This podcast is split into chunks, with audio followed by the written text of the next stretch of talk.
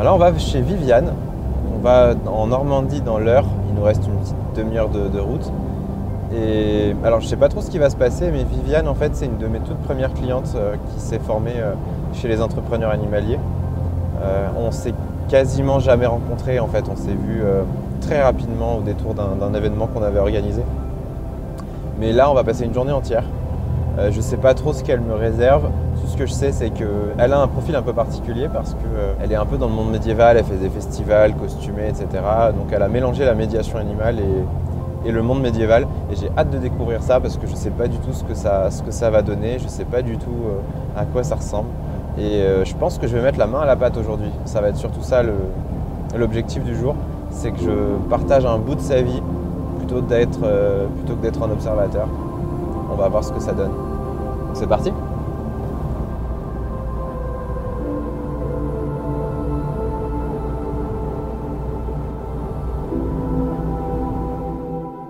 Viviane, Bonjour Tristan, comment ça va? Ça va et toi? Ça va très bien. Alors où est-ce qu'on est aujourd'hui? Alors aujourd'hui on est chez moi à Tricqueville en Normandie, dans l'Eure, et on va aller voir mes petits animaux. Ok, qu'est-ce qu'on va voir comme animaux? Alors on va aller voir en premier lieu les cochons d'Inde, on va aller voir les lapins, on va aller voir les poules et les plus gros que j'ai chez moi, donc mes chèvres, mes moutons et mon cochon. C'est parti? C'est parti, on y va. Allez, go. Donc les cochons d'Inde, Jack et Albator qui est en bas, ils ont des noms de pirates tous les deux parce qu'ils sont nés dans ce qu'on appelle les usines de production de rongeurs. Ces usines-là, en fait, c'est ce qui va fournir notamment les animaleries. Et donc c'est de la production de rongeurs en masse. Ils vivent sur des, bah, sur des petites grilles comme ça. hein. Ils ont les pattes là-dessus toute la journée. Ils sont entassés les uns sur les autres. C'est pour ça que celui-là, par exemple, il est borgne. hein. C'est parce que comme ils sont euh, les uns sur les autres comme ça, et bah du coup ils vont se faire des blessures. Lui, il est borgne. Jack qui est en dessous, il a une oreille qui est, euh, qui est coupée aussi. Ils sortent du clapier ou pas Oui, oui, oui. euh, Là, là, c'est parce qu'il fait un petit peu frais le matin, Ouais. mais l'après-midi, je les mets, euh, je les mets en parc pour qu'ils mangent de l'herbe. Pour ça, d'ailleurs, qu'ils ne se jettent pas sur leur granulé parce que, euh, Ah parce que en ce moment, voilà, ils mangent de l'herbe. Tu veux le prendre? Bah allez. Ouais, J'allais te dire une main en bas, une main en haut, mais je vois que tu as l'habitude. voilà, et puis c'est des cochons d'Inde qui étaient très, très trouillards au début et euh, ils, se sont, euh, ils ont vite compris que l'humain c'était cool et euh, du coup ils viennent chercher les papouilles. C'est du manger, c'est des papouilles. C'est ça. Tu veux dire quelque chose au micro? Non? Tu veux pas dire quelque chose? Avec le chien, ça se passe bien? Ça se passe bien. Ma, ma chienne Odyssée est toujours un petit peu excitée, mais elle cherche plus à leur faire des bisous qu'à les attraper. Donc c'est plutôt chouette. La tentation est grande. les cochons d'Inde. Ouais, c'est un de mes animaux préférés, les cochons d'Inde. C'est expressif, euh, c'est... Bah, je ça- le remets en haut, du Ouais, vas-y, remets-le en haut. étage, hein. Allez, viens là, hop là. Ils ont leur petite trappe pour descendre et monter. Bah, Un petit peu plus tard dans la journée, je les mettrai à l'herbe, mais comme ça a gelé ce matin, j'attends que ça dégèle un petit peu au niveau de l'herbe. C'est parti, on va voir les lapins Allez, je te suis. Donc j'utilise pareil que de l'eau de pluie euh, pour les animaux parce que bah pareil c'est un peu plus sain que euh, l'eau du robinet qui est plein de calcaire etc. Au moins l'eau de pluie c'est pas mal. Si j'en ai une là, j'en ai une deuxième sur le côté et j'ai euh, un gros bac qui est derrière le bâtiment aussi. D'accord. Donc je manque pas d'eau, même l'année dernière quand on a eu la grosse sécheresse en été, euh, j'ai jamais vraiment manqué d'eau. ouais. Cool. Ce qui est plutôt pas mal, oui, même pour, euh, bah, pour les animaux, pour les, les plantes, etc. On va remplir celui-là, je vais en remplir un deuxième, vu que tu es là, hein, je vais t'embaucher un petit peu. Allez. Alors du coup, on va aller voir les lapins qui sont dans la volière ici. Voilà. Alors eux, ils ont une histoire un petit- intéressante aussi. Je te présente Chou et Fleur. voilà Sympa comme prénom. n'est-ce pas? Alors eux, pour le coup, je les ai adoptés via euh, une association qui s'appelle Gamelles sans frontières. C'est récent, hein, je les ai adoptés en février. Euh, et en fait, ils viennent d'une euh, d'une dame qui s'est laissée euh, encombrer par le nombre de ses lapins. C'est-à-dire qu'elle a eu un couple, elle en a eu 10, elle en a eu 20, et elle s'est retrouvée à 150 lapins chez elle. Donc euh, du coup, il y a eu des plaintes de ses voisins, etc.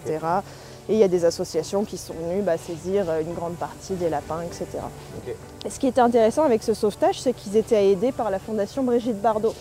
Donc du coup, euh, les personnes qui adoptaient les lapins avaient les soins vétérinaires pris en charge par l'asso- l'association Brigitte Bardot, notamment euh, la stérilisation, donc ce qui est assez intéressant parce que c'est des, des coûts vétérinaires assez élevés hein, quand même. Et ça fait des animaux qui sont un peu, euh, un peu plus zen, qu'on peut emmener partout sans souci, etc. Donc ça c'est un petit, un petit truc assez lourd que je mets devant, notamment pour que les renards euh, creusent pas sous, sous la porte. Oui, pour... ok, ouais, ouais. Voilà, ça protège un petit peu. Vas-y, je te laisse entrer. Allez. J'ai choisi ce type de volière là, alors pour le coup je me suis inspirée de la ferme de Pontoise parce que j'ai vu qu'ils avaient ce, euh, ce genre de volière ronde que je trouve plus sympa que les volières euh, en final, forme de toit. Parce qu'au moins déjà on peut se tenir debout à l'intérieur, même euh, les personnes qui font 2 mètres elles peuvent se tenir debout à l'intérieur sans souci. Et ça fait plus sympa. Et il y a des petits, des petits troncs, des petits bancs un peu partout pour quand je rentre avec un public, voilà, on peut, on peut s'asseoir comme ça et regarder les lapins évoluer, les, attendre de venir les voir, etc. Bon là ils sont en haut parce qu'ils attendent leur granulé. Voilà. Bon quoi que c'est pareil, Alors ils en ont, reste. ils ont bien mangé hier, donc euh, bon, ils ont pas très faim ce matin. Ça va les loulous? Donc ça c'est Fleur, voilà. Bonjour Fleur. Donc on va le mettre un petit peu, mais bon, il a encore pas mal à manger. J'ai un espace comme ça parce que les lapins, c'est pas des animaux qu'on peut enfermer dans, enfin, dans un espace clos. Ils vont être malheureux si on fait ça en fait. Les lapins, ils ont besoin de courir, de, de sauter et compagnie, et là, ils ont largement la place de le faire. Ça va, Loulou J'aime bien avoir quelqu'un qui porte les arrosoirs à ma place, c'est plaisant. hein. Donc les trois poulettes, Les deux sont magnifiques. elles sont jolies. Hein. Une vieille mémère. Mais t'es belle aussi. Ouais, ouais, elles sont toutes jolies. Alors c'est pareil, ils ont, moi mes animaux, ils ont tous des prénoms. hein. donc euh, la plus grosse, la grise, elle s'appelle Onyx. Celle-là, elle s'appelle Quartz. Et celle qui est là-bas, c'est Roucoule. Roucoule. Et c'est pareil, les petites poulettes, donc elles, sont, elles, sont, elles ont cet accès-là tout le temps. Ouais. Et avec le parc filet, je leur euh, offre un accès aussi à l'extérieur. Parce que bah, pareil, pour, euh, pour leur bien-être mental, les poules, elles ont besoin de, de gratter, de manger de l'herbe, de chercher des asticots, etc. Donc c'est bien de leur proposer de l'herbe. leur as créé un petit parcours en fait pour qu'elles aillent pas dans le futur, dans le potager ou C'est ça. Qu'elles se Bon, des fois, partent voilà, elle, elle attend que ça, mais Et qu'est-ce que tu fais avec les poules euh, Est-ce qu'elles font partie de- du monde de la médiation animale ou pas du tout? Alors oui, alors ça va plus être ma rousse qui est cachée là-bas. C'est c'est la Ouais. plus la plus sociable. Euh, Celle-là sous, sous Quark, je les ai déjà emmenées au- aussi une fois. Je les emmène en séance et souvent c'est elles ont un peu un comportement rigolo. Alors soit elles se baladent sur la table, soit euh, ma, ma petite Quartz, la blanche qui est là-bas. euh, une fois, elle s'est mise sur l'épaule d'une euh, d'une résidente comme ça. Alors c'est rigolo parce que cette enfin c'est pas rigolo pour elle, mais cette résidente-là est complètement aveugle. Et en fait, à chaque fois, elle a une connexion avec un animal. Et là, ce jour-là, c'était Quartz, la poule blanche, qui euh, est montée sur son épaule et qui est restée sur son épaule pendant une heure. elle bougeait pas et la résidente la caressait comme ça. Elle était trop ravie d'avoir cet animal euh, entièrement pour elle pendant une heure. Elles sont pas, elles vont Pas trop vers l'humain. Ouais. Bah, c'est pareil, elles viennent d'une d'une famille euh, qui, qui faisait un petit élevage comme ça, mais pas dans de super conditions. C'est pour ça que j'ai voulu en sortir trois de là-bas aussi, parce que bon, moi je pars du principe que je veux pas faire d'élevage, tout, simplement, parce que après c'est ma vision des choses, mais je trouve qu'il y a déjà assez d'animaux euh, déjà sur terre, dans les refuges, à adopter pour en créer de nouveaux. Moi, c'est pas c'est pas ma vision. Alors t'as combien d'espace ici du coup? Alors on a un hectare et demi ici à peu près. Un hectare et demi. Et donc les plus gros animaux que tu as, ce sont des moutons et des chèvres. C'est ça, et un cochon. Et pas de cheval. Non, on- Alors que tu fais de l'équitation. Oui, et, et j'ai même un cheval, mais euh, il n'est pas, pas chez moi encore pour l'instant parce que bah, un équidé, c'est pas un équidé, c'est deux. Donc Oui. du coup, j'ai pas assez d'espace ici pour deux équidés. C'est très sage comme décision. Bah, on essaye. J'aimerais bien hein, qu'il soit avec moi euh, tout le temps, mais, euh, mais malheureusement, on peut pas, on peut pas faire toujours ce qu'on veut quand on pense au bien-être des animaux. Donc tu vois, leur réservoir d'eau est totalement vide, donc euh, bah, tu vas pouvoir Ah, les verser. euh, voilà, Je vais pouvoir me délester. euh, c'est ça. Donc ta copain qui vient de voir, c'est un copain. cochon. Donc Alors, lui c'est un cochon euh, Kune Kune. C'est une race thaïlandaise.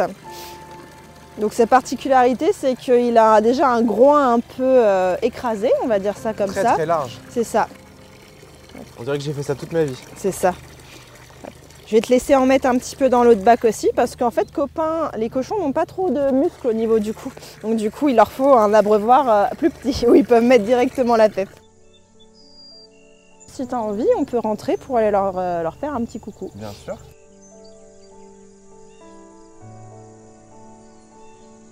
Viens mon bonhomme.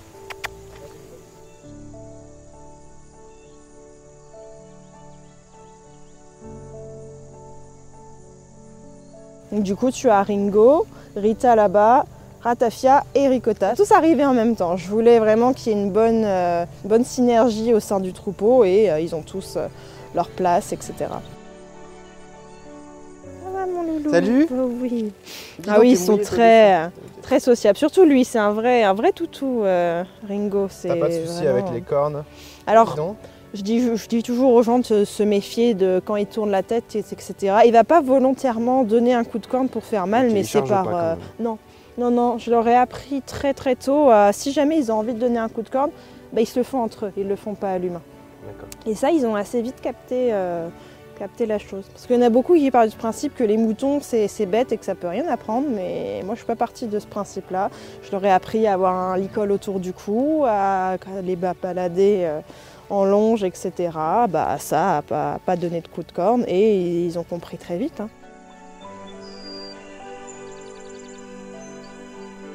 Dans un, dans un futur, j'aimerais bien avoir d'autres terrains et avoir euh, des ânes, euh, justement. L'avantage, c'est que ça, ça abîme un peu moins les terrains, je trouve, que, que des, des gros chevaux. Oui, parce que c'est moins lourd et ça a des sabots plus petits. Je trouve que c'est un animal très intéressant parce que c'est, il y a beaucoup de, rumeurs sur les ânes qui sont pas forcément vraies. Par exemple, le fait que ce soit bête, etc.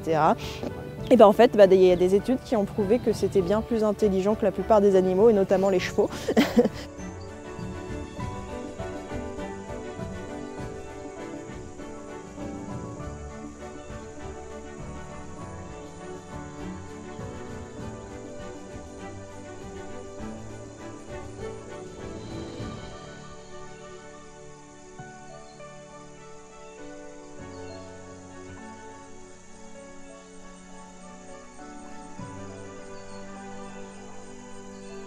Bon, là, du coup, tu m'as montré un petit peu ta, toute ta petite famille d'animaux.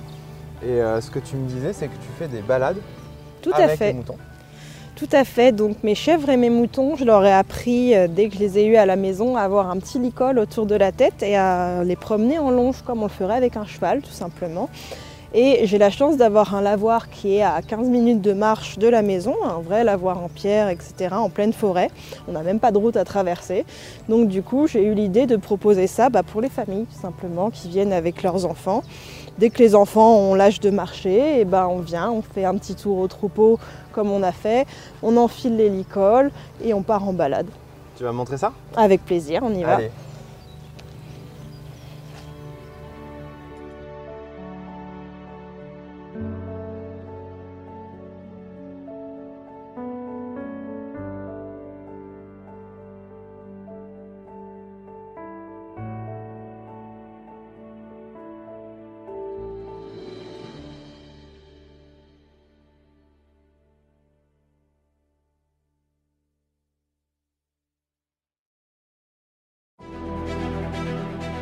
Ratafia, est-ce que tu veux partir avec nous en balade Mais oui, mon loulou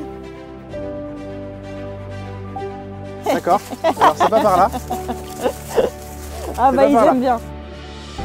Dans la tête des gens, les furets c'est méchant, ça mord, alors que bah, tu vois bien, là il est en train de s'allonger sur toi, il, va, m'a élu euh, il va comme, faire euh, une bonne sieste. Donc le Donc but là- ça va être de tourner avec cette main-là. Je suis assez fier c'est de pas- mon- c'est joli. hein.